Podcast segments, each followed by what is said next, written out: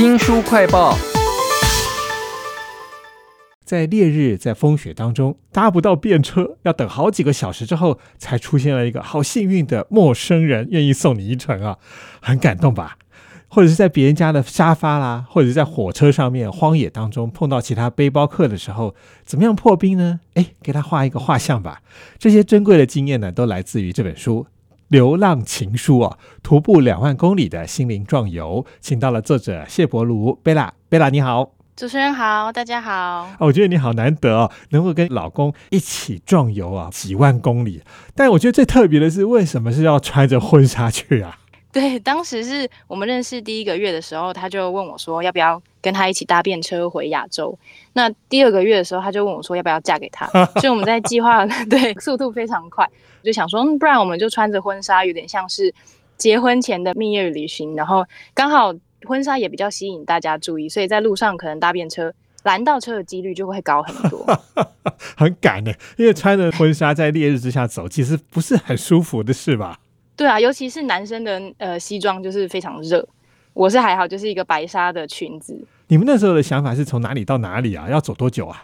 哦，对，我们是从西班牙，就是他的家乡最南部，可以遥望到非洲的南边。一直往上走，然后走到呃俄罗斯，再往东跨过俄罗斯之后，回到亚洲，然后再慢慢回到台湾。哇！我看你一路上记录这些点的时候啊，都特别写了这个地方花了多少钱，待几天，可见你们其实并没有办法负担很多的旅费啊。对，因为我们当初出发的时候，其实没有什么存款，我们是把家里没有用到的东西都拿去跳蚤市场拍卖。其实，在欧洲完全都没有花到什么钱。反而是之后就是在俄罗斯，因为签证跟火车票比较贵，但其实呃一般旅行其实是不需要花什么钱的，因为我们的交通工具是搭便车，然后呃住宿的话是沙发冲浪，就是住在陌生人的家，所以其实。开销就省非常多。流浪情书里头，其实你有讲到一个很重要的，很多人可能要去的时候都会碰到的状况，就是等不到那个便车。这个部分你描写的非常好的是，你的老公有经验，所以他愿意等，他也很幸运的搭上车的时候心情都还不错，但你却一直摆臭脸啊。因为文化跟个性真的差很多，他是非常随遇而安的人，他不会就是活在一个非常快速的速度里面。那我呃成长背景跟急性子的关系，我没有办法有这个耐心去等待，所以等个一两个小时还 OK，三四个小时、八九个小时，我真的就会失去耐性。我觉得他的那个心境也会影响到最后的结果，因为他总是可以。保持微笑，保持正向的态度，所以呃，车子看到他的笑脸，比较愿意停下来。那反而是我就是散发出一一股负能量，然后可能脸也比较臭，所以就是非常非常难拦到车。原来是一个循环啊，正向的和负向的都有啊。你的老公叫做西斗，他都不担心这些小事啊。我觉得在书里面常常用到他的名字的时候，就觉得啊安心了。他还帮你很多的忙哈，当然也会吵架。在流浪情书当中，你们这对夫妻呢壮游。在各国的不同的朋友的沙发上面睡觉哈，甚至如果没有办法找到住宿的地方，你还也只好在荒野当中搭帐篷嘛。那有很多很有趣、很惊险的经历，甚至在半夜还有人带你们去找那个新鲜的面包，真是太奇特了。对，呃，这个经验真的是非常难忘，因为我们在。俄罗斯过边境的时候，我们是走路走了大概六个小时，天都已经黑到完全看不到自己的手指了。然后我们终于走到一个比较有人的小村庄的时候，很像恐怖故事里面会出现的场景，因为我们到了门口就是一尊非常巨大的耶稣像，用一种很冷的光照着。然后路上有一位醉倒在地上的。老太太，她手上是一堆就是 vodka 伏特加的酒瓶，然后这个时候突然间又冲出一个骑着马的大叔，就是非常奇幻的故事情境，我们都不知道说自己是在做梦还是真的有看见。嗯，然后那时候遇到一个少年，他就帮我们找到一个可以搭帐篷的地方，但是因为俄罗斯非常非常的冷，所以我们那一个晚上其实。觉得可能明天就看不到太阳了，就是整个人生就在这里终结了。隔天的时候，我们在找网路要联络，就是去莫斯科迎面走来一个穿着牛仔外套、看起来像小混混的男生，他就问我们说：“你们要找什么？你们要不要去我家？你们要去哪一个饭店？我可以带你们去。”我们就非常紧张，想说他是不怀好意吗？他是想要带我们去哪里？所以我们就一直跟他说不用，但是他。还是很坚持。他说：“如果你们不要去我家也没关系，我可以带你们去麦当劳用网络。”所以，我们最后就是对他的盛情难却，我们就搭上了他的车，但一路上都很害怕。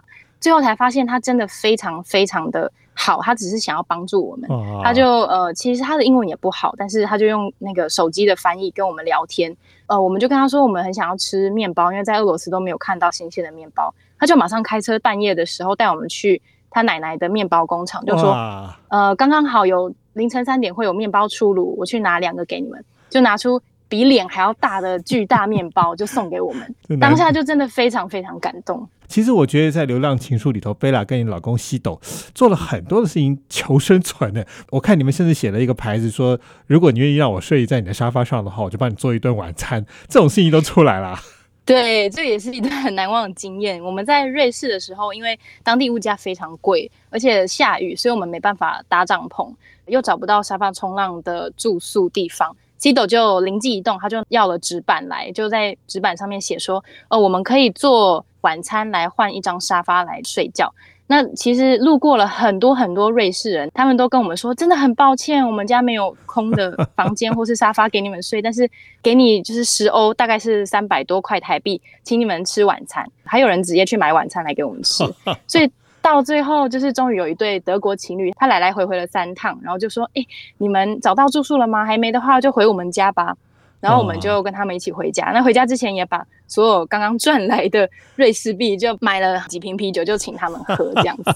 好有趣哦！在《流浪情书》当中，贝拉跟你的老公碰到好多的事情。我觉得你还会写吃的东西。我看到那个波兰人说，他们要吃饭的时候，就真的要跑到森林里头采蘑菇，真的很有意思。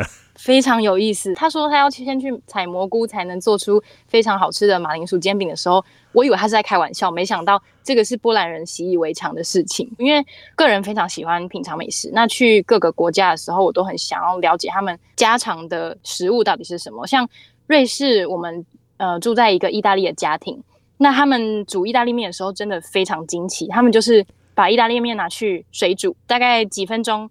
在它还是很硬的时候，就要丢到墙上去看看它是不是够硬，因为如果煮到太软的话，就会粘到墙上。对，然后煮完面的硬度 OK 的时候，他们就只是。纯粹的面条跟橄榄油，完全不加任何东西，才会吃到那个面纯粹的那个香味。我觉得那个真的非常难忘。我倒是看到你几乎到任何国家都会讲到他们的烘蛋，然后甚至有什么威士忌酱啊，都口水都流出来了，非常有意思的一本书《流浪情书》哈。其实壮游还要碰到很多的考验呢。我看你们在荒野啊，在酒馆啊，在西伯利亚火车上面也碰到了很多很奇怪的人。那怎么样克服那些陌生到熟悉呢？在西伯利亚铁路，那个真的是对我们来讲是一个很大的考验，因为我们不会俄文。那我们在俄罗斯遇到几乎所有的人都不会讲英文，因为我们是住三等车厢，是跟大家一起共用整个车厢的位置，就是没有自己的空间。跟我们在同一个座位附近的人，刚好遇到三位矿工。他们是在西伯利亚做矿工，然后大概每个月才能找到时间回家一趟。他们其实都会带伏特加装在水瓶里面，因为都是透明的颜色，所以其实看不出来。他们都会带满满的伏特加去车上喝。所以我们呃上车的时候，他们其实已经非常非常醉了，因为我们是车上唯一的外国人，所以他们就会一直想要嘲笑我们，然后模仿我们，一直想要跟我们闹。最后相处很久之后，才发现他们其实没有恶意，他们只是想要交朋友，也没有办法用语言沟通。所以，我们最后也是纸笔啊、比手画脚啊，就发现说，其实你如果不要一开始就有很有戒心的话，大家都是可以当成朋友的。是啊。那第二趟火车，我们就遇到很好很好的经验，大家都是很好心的邀请我们一起去喝茶，给我们一些零嘴啊。然后有些乘客要下车之前，就会把他们的粮食啊、泡面啊都留给我们。刚好还有遇到一一位中亚的大叔，他就还帮 C 斗画了一个非常可爱的肖像。所以其实，在火车上，呃，我们每一次每一趟旅程都是大概三天四天，要待在那个小小的车厢里面。如果你敞开心胸去跟大家交朋友的话，这个时间过得非常快，我们就。很快就有那种革命情感。我在《流浪情书》里头看到，可能最有帮助的，下一次要去玩的时候，就是要学一个画人家的肖像啊，这个很容易就可以跟人家拉近感情的一个方法啊，真的很棒。那贝拉其实在这本《流浪情书》里头，跟老公西斗也经历过非常困苦的时候，那甚至也会吵架哎。常常吵架，而且我不得不承认都是我的问题，因为我很容易 失去耐性，等车等太久，或是天气太热走不动，背包太重，我就会觉得全世界都在与我作对，所以我就会失去耐性，然后对他发脾气。他其实真的修养非常好，而且常常会说一些人生哲理来开导我。你如果每天都在生气的话，那你怎么能够享受人生呢？那其实吵架归吵架，我们还是有遇到很多时刻是觉得这些吵架根本都不算什么，只要彼此平安健康就好。因为有一次是呃我们在要去捷克的路上，就是要拦车，那那个地方其实很偏僻，停下来的车子都是德国人，他们都不会讲英文，那个地区可能就是不太安全，所以他们。以为说我们是要做什么生意哦，那在语言不通的情况下，最后终于有一台车子停下来，那个阿北就是愿意让我们上去，可是他也不知道我们要去哪里。在我上车的时候，西斗还没有上车，行李也还没有上去的时候，他就开走了。然后我当下是很错愕，诶，他是。忘记说还有另外一个人吗？那我当下还有一个情绪是非常担心，因为我很担心 C 豆就是被留在原地的那个心情，他一定非常担心说到底我会被带去哪里。那好险，他是在呃大概开了五分钟，其实那五分钟真的很漫长。他开了五分钟之后到了一个加油站，因为我一直跟他说我们要去连 WiFi，然后我才能跟他翻译我要讲什么。那他终于停下来之后，请人家翻译之后，他就。也了解我们的意思，所以就又把我载回去。那 C 斗在原地其实已经痛哭流涕了，因为他觉得他对不起我的家人，没有把我照顾好。然后要是我发生什么三长两短，他一定没有办法原谅自己，等等等的。我听到这里会觉得说，你们只要能够走过这一段，大概这一辈子继续相处是没有问题的。在书对，其实很很长时候我们是要失去才会珍惜。嗯，在那那一个时刻，可能觉得彼此是不是？这是最后一次见面了，这个想法一直影响到我后来回到台湾的观念，就是我们希望可以每一天都活得像最后一天，每一次去哪一个地方都像没有下一次了，因为这样你才会真的很珍惜，你不会想说哦下一次再做，你遇见这个人的时候不会想说哦下一次再跟他聊天，下一次再跟他说谢谢，去享受每一个当下。都是要用这种没有下一次的精神哇！这是一本充满了正能量，还有很多意外事件的流浪情书。贝拉跟她的老公西斗到底从欧洲绕过俄罗斯，然后最后回到了台湾，是怎么样一个过程呢？也欢迎大家自己去看一看哦。非常谢谢贝拉谢博如为我们介绍这本书《流浪情书》，谢谢您，谢谢。新书快报在这里哦，包括了脸书、YouTube、Spotify、Podcast，都欢迎您去下载订阅频道。还要记得帮我们按赞分享。下一次要出去玩，你想去哪里呢？欢迎给我们留言哦。我是周翔，下次再会。